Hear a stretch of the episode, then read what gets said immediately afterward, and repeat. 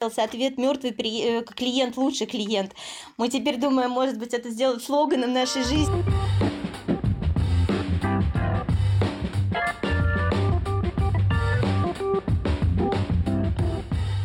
Привет! Это подкаст «Оставайтесь на линии» от компании Usedesk.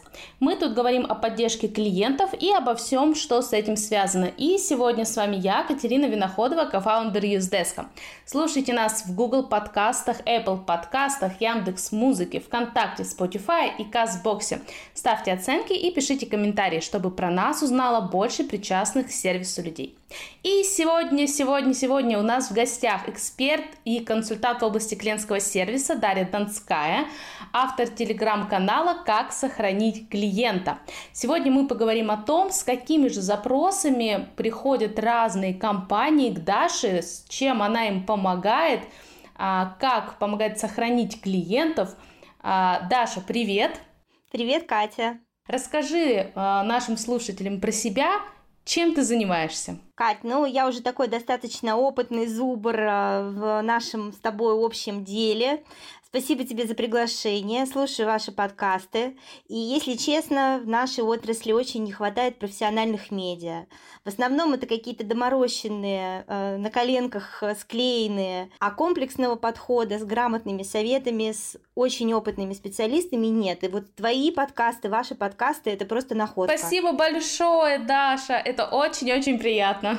А, в общем, что касается меня, я 15 лет была клиент-сервис-директором в крупном коммуникационном холдинге и медиа, и а, этот коммуникационный холдинг был независимым российским рекламным бизнесом. А, независимым а, он был а, достаточно сложные времена, потому что большую часть рекламного рынка составляют сетевые рекламные агентства со штаб-квартирами в Нью-Йорке, в Лондоне, которые получают своих клиентов именно там, выигрывают большие тендеры, а сюда, в Россию, эти бюджеты приходят автоматически. То есть э, агентства не борются, они получают какой-нибудь волшебный большой бюджет, ну, допустим, Nike в Лондоне, и этот Nike размещается во всех агентствах сети по всему миру.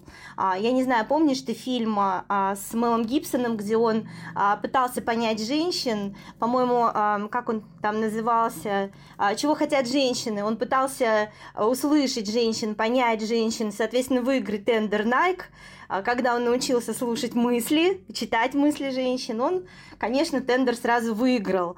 Вот так выигрываются крупнейшие тендеры. А здесь российские агентства, они, конечно, борются за существование, не спят ночами, по-честному а, тендерятся. И вот именно в такой среде э, я была клиент-сервис-директором и медиадиректором. Поэтому что такое сохранить клиента, что такое добыть клиента, что такое потом удержать этого клиента, развить клиента, соответствовать его а, KPI поставленным. Вот это вот то, что мы делаем и умеем делать. И, соответственно, а, канал наш родился именно благодаря тому, что э, появился опыт во многих категориях, и в банковской, и в MCG, и в фарме, а, там, я не знаю, что только вот не, не ткни в меня, я тебе скажу. Вот я действительно знаю, понимаю, потому что с клиентами мы в этой области пересекались. Соответственно, все клиенты стали друзьями, и все стали просить, пишите, говорите, рассказывайте, потому что опыт бесценный, об этом хочется говорить. И э, как в твоем подкасте рассказывают, говорят профессионалы, ты даешь им микрофон, так и на нашем канале мы рассказываем и о том, о чем мы прочитали, и то, что пережили сами. Соответственно, это совершенно некоммерческая вещь, это возможность поговорить, пообщаться, пересечься с коллегами и поделиться опытом. Вот так возник э, наш подкаст, э, твой подкаст, а наш, наш канал. И а, так, мы, так мы работаем, живем. И а, э, как раз основные процессы, которые связаны с маркетингом, они очень часто связаны с клиентским сервисом. В результате мы все здесь пересекаемся. То есть в э, твоем канале ты собираешь информацию э, о маркетинге, о, о клиентском сервисе, какие-то кейсы других компаний. Э, можешь чуть подробнее рассказать о том, э, что вот слушатели наши, сейчас тебе дается площадка, чтобы немножечко порекламироваться, что слушатели могут найти э, в твоем телеграм-канале. Там я сегодня посмотрел больше 4000 э, уже подписчиков кому туда приходить, за какой информацией? Когда мы создавали этот канал, мы подумали, блин, это очень узко, это какой-то B2B, это бизнес-то-бизнес, это будет никому не интересно. Но потом мы поняли, что а, сохранить клиента может любой человек. Можно сохранить друга и тоже почитать что-то в нашем канале. Можно сохранить партнера, можно сохранить сотрудника, можно сохранить клиента. Ну, то есть это сохранение. Можно пожаловаться туда. Нам очень часто стали жаловаться, писать люди. Вот буквально сегодня мы написали про РЖД. Это действительно люди нам написали, а, не, не прислали пока фотографии, но они ехали в ужасающем поезде Адлер-Москва, который без кондиционера, 40 часов в жару с детьми, без еды, без вагона ресторана, без воды, они ехали мучились. Это вот в настоящее время, два дня назад, в Москву. Ну, это просто ужас, удручающее состояние. Мы вот уже сейчас ищем экспертов из РЖД, которые могут нам объяснить. Хотелось бы, чтобы нам объяснили, как такое может быть, да, в 21 веке дополнительный поезд, который РЖД выделяет специально, чтобы разгрузить направление южное, вдруг приезжает без кондиционера, без еды, без воды, и остановки по полтора часа. То есть за полтора часа люди могут, я не знаю, долететь до Москвы. В общем, Слушай, ну, мы да. эту тему как раз вот а, сейчас обсуждали тоже в другом чате, а, в курилке саппорта. А, если кто-то знает, всем привет, кто нас слушает из этого чатика. РЖД монополисты. Вот как ты относишься к такой теме, что если ты монополист, тебе не нужно обращать внимание на клиентский сервис. Все равно будут пользоваться, все равно поедут в Адлер на этом поезде и все равно поедут в Сочи, потому что куда еще ехать? Границы закрыты. Зачем стараться? Да, да, да, Кать. Мы тоже в этой курилке, и мы задали этот вопрос в этой курилке, кстати, и нам очень понравился ответ «Мертвый при... Э, клиент лучше клиент». Мы теперь думаем, может быть, это сделать слоганом нашей жизни, потому что ну, такого, такого ответа э, дорого стоит такой ответ. В общем, а, понимаешь, мы привыкли, уже находясь в Москве, к сервису РЖД все-таки, к тому, что они в форме, к тому, что они умеют делать хорошие поезда, к тому, что мы, мы многие за последние два года в связи с пандемией ездили в Сочи в Адлер и выбирали, например, ласточки. Я лично ехала на ласточки, в которые я выбирала то ли с собакой, то ли с кондиционером, то ли с биотуалетом, то ли со столом, с соседями или без соседей. То есть весь сервис, который я бы хотела получить, я действительно получала с интернетом интернетом, с Wi-Fi, с телевизором, с электронным табло. То есть я ехала прекрасно. И сам же РЖД при, при, э, приучил нас уже к этому сервису. И вдруг в тот момент, когда мы уже привыкли, когда мы все ездим прекрасно на Сапсанах, ты ездишь на Сапсане, я езжу на Сапсане, я веду переговоры в Сапсане, я делаю огромное количество дел, пока я доезжаю до Санкт-Петербурга. И вдруг в этот момент мы получаем бабах новость, что 40 часов люди едут без кондиционера, без биотуалета, дети полтора часа в каком-нибудь горячем ключе ключе терпят, не могут сходить в туалет.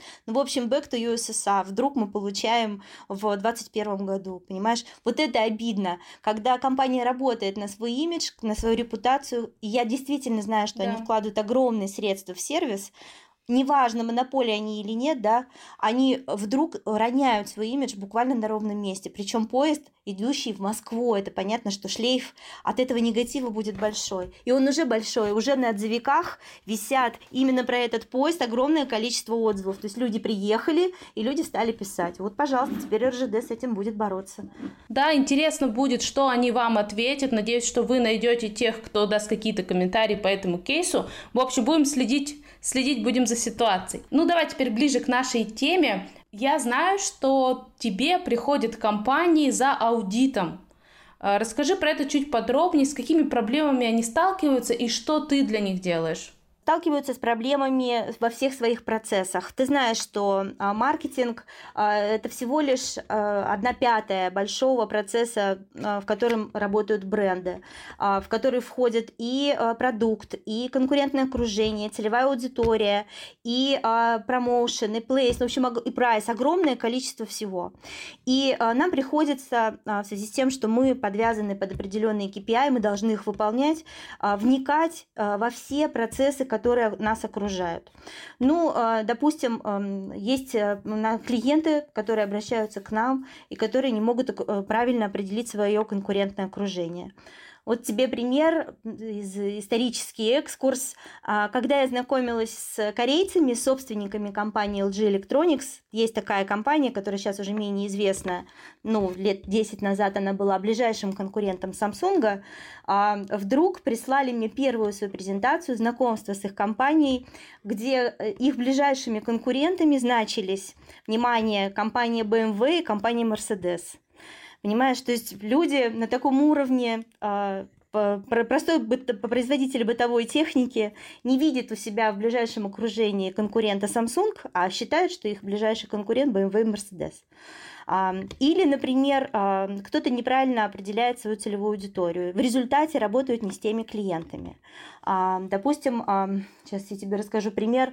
А, Fiat, да, компания Fiat. Мы с ними работали, они выпустили модель э, хэтчбэк, маленькие, красненькие, зелененькие, синенькие машинки, хорошенькие, Гранде Пунта.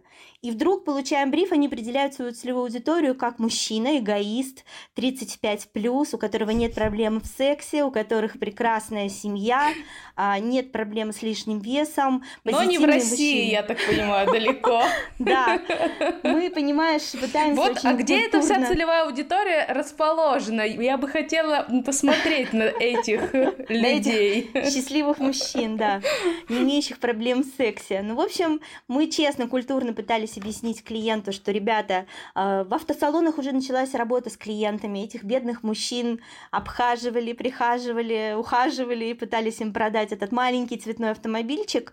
В общем, через два месяца продажи встали, автомобиль не продавался, пока не появилась э, в коммуникации прекрасная, милая девушка-студентка, которая сдвинула продажи этого маленького автомобиля. Хочешь еще пример? Сейчас тебе еще какой-нибудь пример с проблемой. Да, расскажу. давай еще проблемы, проблемы и примеры, потому что это всегда интересно, конкретные кейсы, особенно если они не под NDA. А. Ну вот компания Барьер, например, а, производитель а, очистных систем для воды. Ты знаешь компанию Барьер, их ближайший конкурент Аквафор. На самом деле, ну я думаю, что я не расскажу какой-то бизнес-тайну, для них не является основным бизнесом продажа кувшинов или систем очистки. Это не основной бизнес компании. Вот когда они даже могут бесплатно раздавать эти кувшины, захочешь, Катя, позвони в барьер, скажи, дайте мне кувшин бесплатно. А на самом деле бизнес компании состоит в том, чтобы регулярно ты, как клиент, сменял этот фильтр, сменяла этот фильтр и покупала регулярно новый вот этот вот прикручивающийся элемент. Вот это основной бизнес компании. То есть клиенты должны помнить, что они регулярно должны этот фильтр менять, а не так, как сейчас а, а, фильтр стоит там годами и уже не знаю, что он очищает или за, за, наоборот загрязняет твою воду. В общем, мы сидели в, в окружении собственников компании и думали, как же клиента приучить к регулярности. А, в результате я лично стала клиентом одновременно Аквафора, купила у них очистную систему, барьера очистную систему.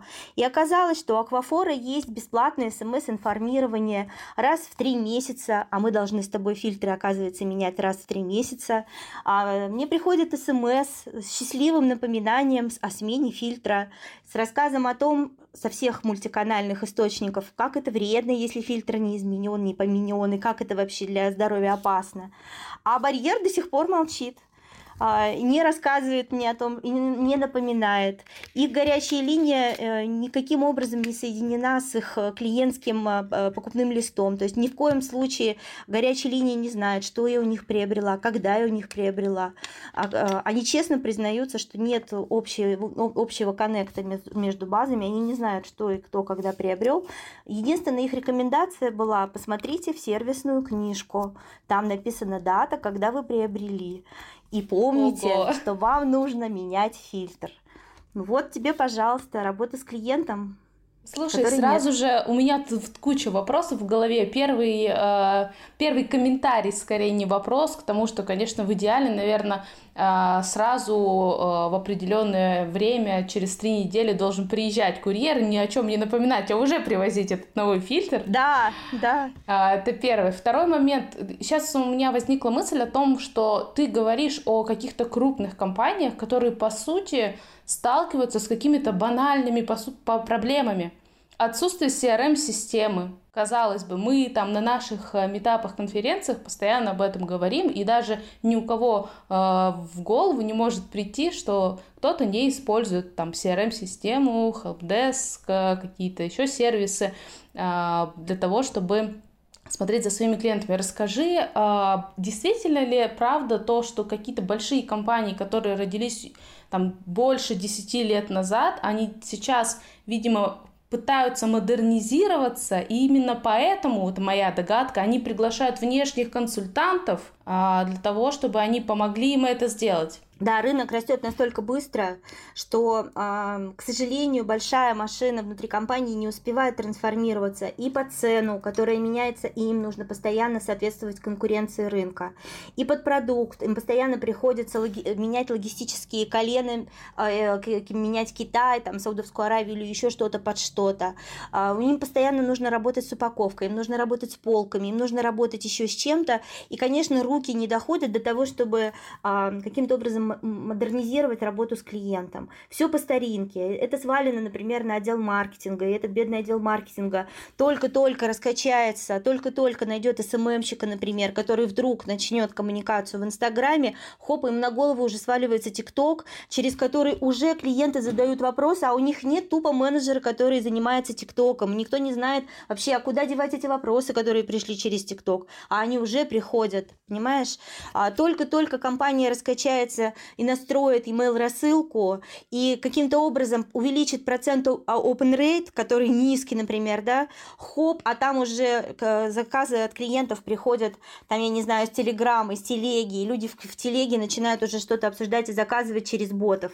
Ну, в общем, действительно, Катя, есть такая проблема, ты сама работаешь в рынке, ты все прекрасно знаешь, что а, крупные компании иногда зачастую не, не обращают внимания, им нужен свежий взгляд со стороны, который придет им и скажет, ребята, ребята, не паникуйте. Вот с этим, с этим, с этим наведите порядок, а, почистит кадры.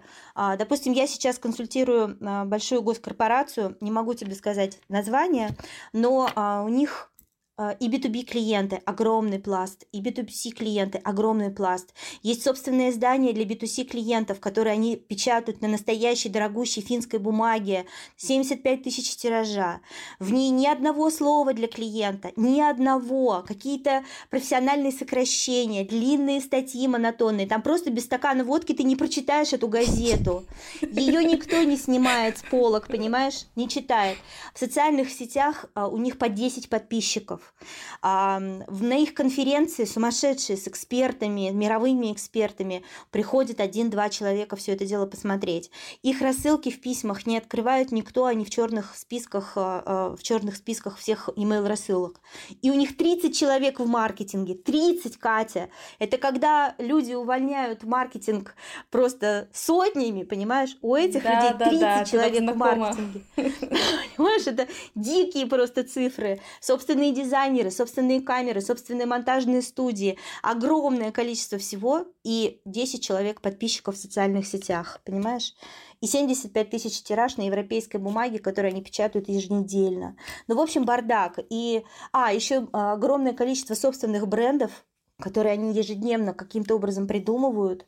Нет материнской, э, материнского бренда, какой-то единого зонта, под который бы эти все бренды собрались. Клиенты запутались, какие-то одинаковые названия, какие-то одинаковые картинки, что с этим делать непонятно.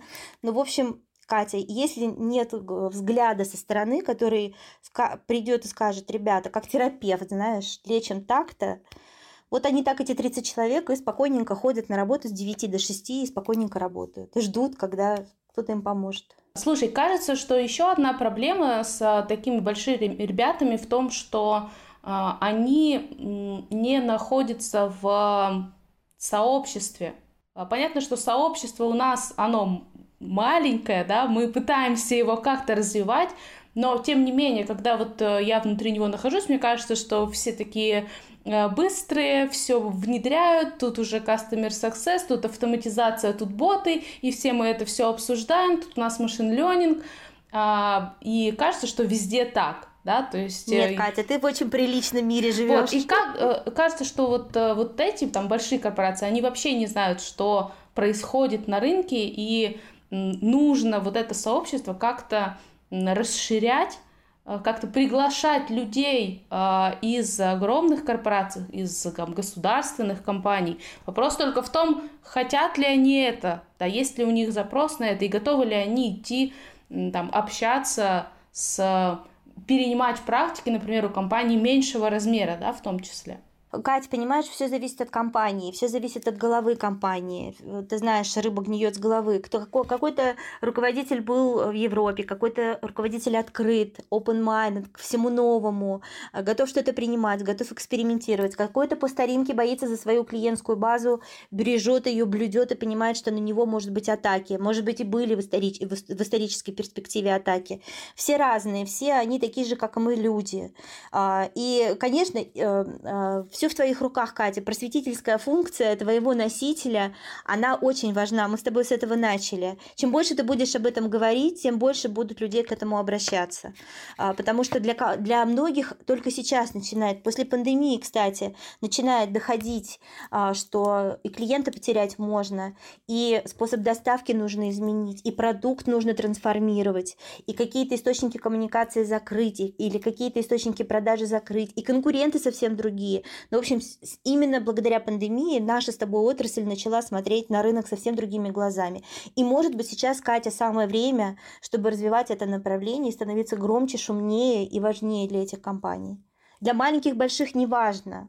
И мы встречаем как э, маленькие мебельные магазины, региональный e-commerce, а, которые настолько сумасшедшие, классные, придумывают такие вещи. Там, я не знаю, из Екатеринбурга я общалась с ребятами, они э, продают ковры. Э, ты можешь ковер виртуально положить в свою комнату, в виртуальную, mm. и посмотреть Круто. сразу, как он будет смотреться в твоем интерьере. Не надо тащить эту махину, понимаешь, не надо голову ломать, какого он будет размера, как он будет смотреться с твоей мебелью, с твоими шкафами ты тупо виртуально посмотрела, нажала кнопку, в два клика купила.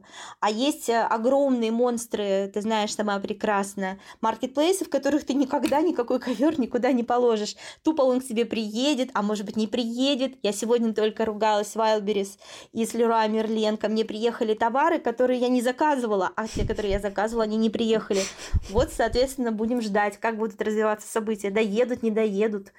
А уж то, что виртуально я что-то могу положить куда-то и посмотреть, Катя, это вот Даша, расскажи еще чуть подробнее про маленькие компании. Они тоже приходят с какими-то вопросами а, к вам, и чем они отличаются от больших?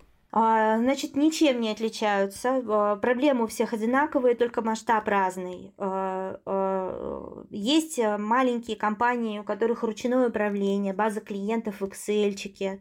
И вот они с Excel спокойненько живут, и пластиковые карточки раздают, и системы лояльности у них такие вот простенькие, свои родные. И есть большие компании, у которых все есть, и CRM есть, и все, все прекрасно работает, но все равно ну, требуется ручное управление.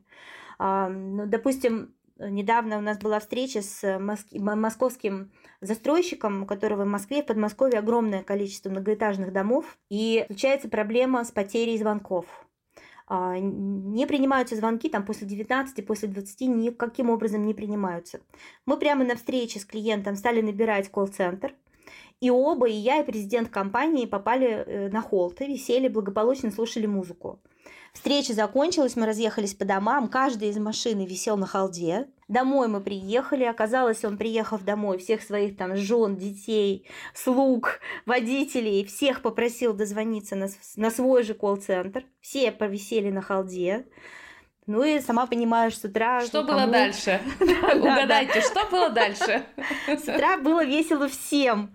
Ну вот тебе, пожалуйста, да, большая компания, крупная корпорация, все настроено. Я по 40 э, часов в неделю слушаю разговоры клиентские, выявляю ошибки, а, а, неправильности скриптов и так далее. Но если я элементарно не могу дозвониться до этой компании, вот тебе, пожалуйста, вот тебе потеря клиентов. Поэтому, Кать, я считаю, я не знаю, как твои коллеги, я слушала твои подкасты, и у всех разное мнение на этот вопрос. Я считаю, что проблемы одинаковые но масштаб разный. Я знаю, что ты работаешь не только на российском рынке. Расскажи, чем отличаются проблемы клиентов за рубежом или подход э, вообще к клиентскому сервису, работе с клиентами? Они более зрелые, а, они работают с клиентами давно, у них э, капитализм зрелый, они знают, что такое удовлетворять клиентов. Мы достаточно молодые в этом смысле, мы работаем интуитивно где-то, где-то по наитию, где-то наступая на собственные грабли. И, конечно, нужно общаться, читать и пересекаться с ними для того, чтобы чему-то учиться. А, знаешь, это как у Толстого. Все счастливые клиенты похожи друг на друга. Каждый несчастливый клиент несчастлив по-своему. Все счастливые клиенты в любой стране мира, они действительно похожи. А несчастливы мы по-разному. Там кому-то что-то не нравится в России, кому-то что-то не нравится в Европе, но в любом случае у них это все из поколения в поколение отработано. Мы только начинаем этому учиться, поэтому тут, конечно, у нас разные, разные степени эволюции. То, что они уже прошли давным-давно, мы только-только начинаем этому учиться. А вот э, по э, удовлетворенности клиентов, есть ли у тебя какие-то данные о том, насколько э, удовлетворенность самих клиентов разная в российских компаниях и за рубежом? Слушай, вот недавно мы писали, буквально вот пару дней назад, об уровне обеспокоенности клиентов. А, американцы недавно замерили обеспокоенность, наши замерили обеспокоенность. И 7 а, из 10 американских клиентов волнуются о том, что а, бренды используют их персональные данные. То есть, когда ты забиваешь что-то в какие-то, э, в какие-то формы, заполняешь что-то и заказываешь что-то, вот это вот 7 американцев беспокоит. А в России 77% россиян считают, что их персональными данными, которые они отдают брендам, могут воспользоваться мошенники, и точно так же наши люди обеспокоены. А, вот это пугает потребителей, и а, американские исследователи предупреждают бренды, пожалуйста, ребята, расслабьтесь, э, сделайте формы ваши поспокойнее, обязательно напишите своим клиентам, что их персональными данными никто не воспользуется, будьте осторожны, будьте аккуратны. И многих а, откровенно клиентов и в России, и в Америке пугает эта слежка за ними. Ты еще не успел подумать, вот согласись, мы с тобой еще не успели о чем-то подумать, а у нас уже с тобой в Инстаграме появляется фотография того, что мы уже не успели подумать, понимаешь? Или там а, мой муж однажды испугался, он только подумал о том, что надо шины заказать, у него хоп, в контексте уже появляются эти шины. Э, он говорит, меня преследуют. Конечно, это пугает. И это преследование, действительно, есть такое понятие в маркетинге преследования. Но, в общем, а, как показала практика, как показали цифры, треть опрошенных и в России, и в Америке не дают свои настоящие данные, скрывают имя, скрывают пол, скрывают голос, скрывают фотографию, скрывают изображение. И, э, если честно, зачастую они правы, потому что сейчас уже можно воспользоваться и твоим голосом, и твоим изображением, и твоим отпечатком. А, соответственно, какие-то данные, может быть, не стоит полностью предоставлять, но, э, и, соответственно, предупреждать клиентов и, и их каким-то образом удовлетворять их страх, понимаешь, рассказывая им, что ты этим, этими данными будешь пользоваться только по назначению. Слушай, ну здесь палка о двух концах, э, потому что вот в том кейсе, который ты описала, когда ты подумал про шины, и они у тебя появились, а что плохого? Да. По идее, это то, к чему мы все идем. Мы идем к тому, что когда у нас закончился фильтр, нам уже фильтр приехал, и он у нас под дверью стоит. Когда да. мы подумали о том, что нужны шины, вот нам, пожалуйста, на выбор шины. Когда мне нужно там пойти на маникюр снова, мне через две недели приходит э, смс-сообщение, пожалуйста, приходите, вам кажется, пора уже обновиться и так далее. То есть э, как раз э, многие там, вот ты упоминала, маркетологов, говорят о том, что именно таргетированная да, реклама и предложение, за ними будущее, но мы не сможем их делать, если мы не будем знать многое о наших клиентах. То есть, грубо говоря, хочешь хорошего сервиса и нормальной э, рекламы, которая тебе подходит, то, пожалуйста, расскажи о себе. Вот этот конфликт, что ты о нем думаешь?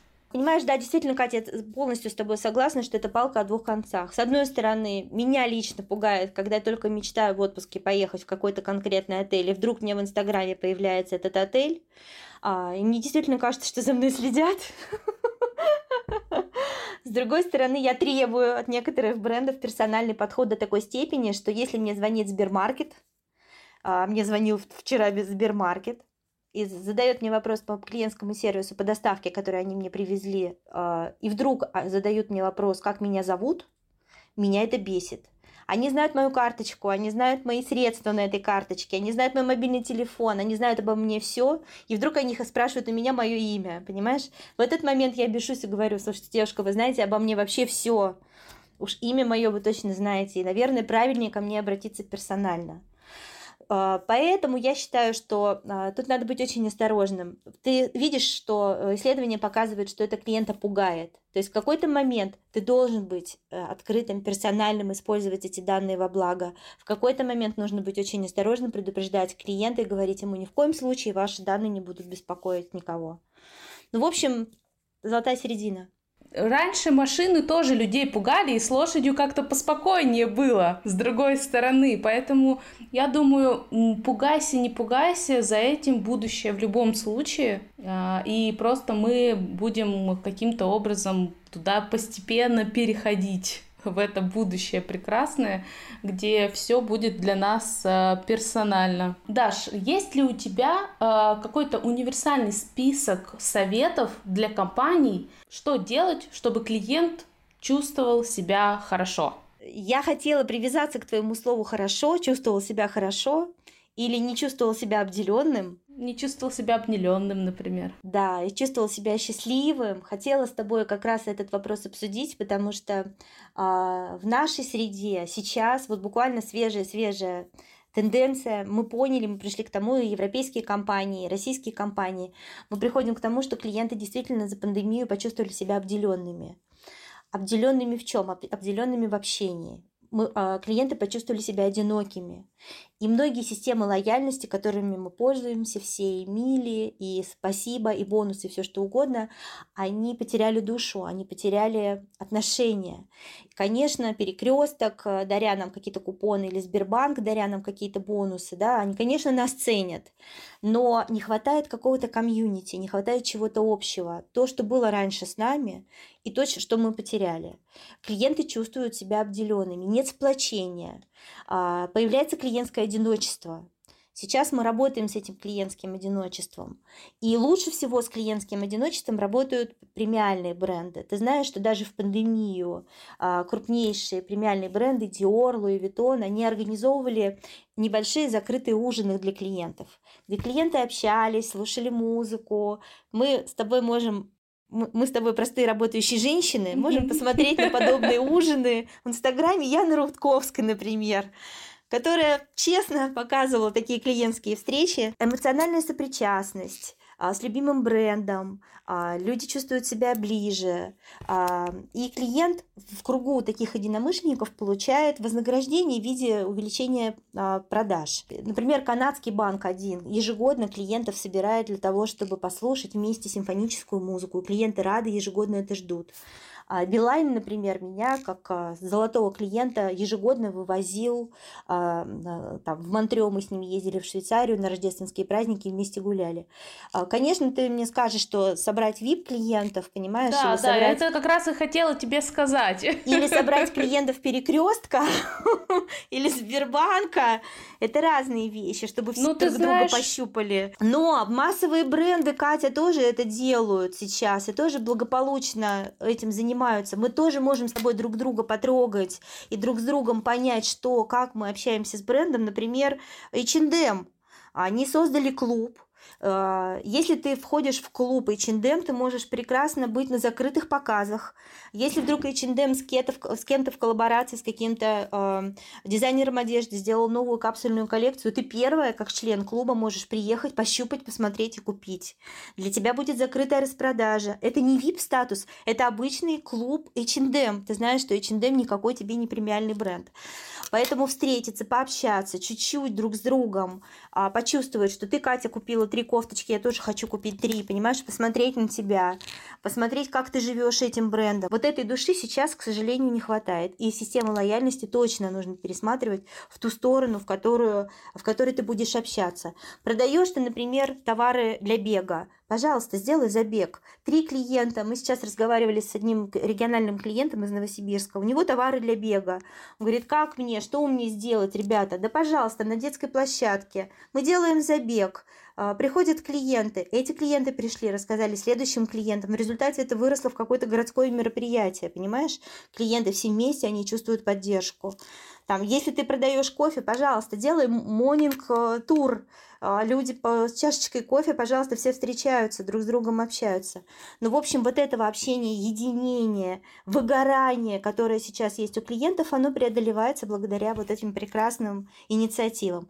А, в общем, это самая последняя тенденция, единственно последний совет к тому, чтобы с клиентами наладить связь и перестать а, их воспринимать как просто людей, покупающих ваши товары. Мы когда-то давно тоже поняли, что клиента сейчас особо ничем не удивишь, все сервисы похожи друг на друга, а, гонка за фичами и вот эта война, кто быстрее что себе добавит, кто вы добавили ТикТок, мы добавили ТикТок, она тоже ни к чему хорошему не приведет, а вот сделать клевое комьюнити, это весело, классно и а, действительно сохраняет а, клиентов и развивает их. И, кстати, вспомнила, что мне, когда ты начала рассказывать про то, что клиенты хотят общаться друг с другом, я вспомнила сразу пример э, того же самого Тинькофф банка, э, у которого э, прекрасная комьюнити, например, в Тинькофф инвестициях. Там есть соцсеть Пульс, где доморощенные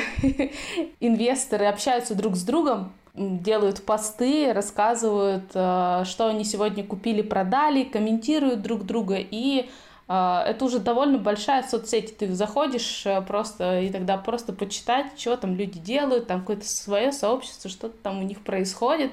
Это классно, да, тот же самый там Тинькофф журнал, куча различных статей, комментариев под ними, люди там уже друг друга знают, кто там что скажет. Э, в общем, на это тоже можно обращать внимание как э, пример онлайн-коммуникации клиентов друг с другом и клиентов с брендом, да, то есть делать такие сообщества, где клиенты могут пообщаться с, э, и с брендами между собой. А, ну что, к сожалению, нам пора закругляться. Очень супер интересный разговор, так бы и продолжали болтать. Но переходим к нашей рубрике «Что почитать?». Расскажи, что посмотреть, почитать, послушать для людей, которым интересен кастомер сервис. Слушай, ну я в связи с тем, что в основном практикант, а не теоретик, а, я в основном читаю ведомости, я фанат ведомостей, и у них всегда на последней странице, на последней полосе а, есть а, полоса, посвященная клиентам, полоса, посвященная сотрудникам, полоса, посвященная бизнесам. Короче, это выдержки из Harvard Business Review. Для того, чтобы не подписываться отдельно на Harvard Business Review, ты спокойненько покупаешь ведомости и читаешь последнюю полосу. Вот там вся жизнь кипит, там любые рекомендации, мировые практики, примеры брендов со всего мира, с прекрасными кейсами, с прекрасными разборами, и все это на ежедневной основе. Для меня это вот неисчерпаемый источник информации. А, Еще я по клиентскому сервису очень люблю отчеты, которые делает The Times. Это Лондон, это ежегодные отчеты клиентского опыта и лояльности. А, вот там очень, опять же, интересные кейсы. Они очень коммерческие. А, с каким-то советом, хоп, ты вдруг резко получаешь ссылку, где ты что-то можешь приобрести. Ну, хрен с ними, пусть это будут ссылки, тебе не обязательно ими пользоваться, но основные тенденции, правильные мысли, правильные слова, то, что мы только пытаемся понять, а люди там общаются на этом птичьем языке уже годами и веками, вот это есть смысл почитать. Поэтому The Times и ведомости для меня это вот источник информации. И, конечно, твой подкаст. О, спасибо большое. Ну что, на этой елейной ноте мы завершаем сегодняшний выпуск. Даша, большое тебе спасибо. Спасибо, Катя, за приглашение. Приходите все э, к Даше в телеграм-канал. Он называется «Как сохранить клиента». Даш, пока. Всем пока. Пока-пока.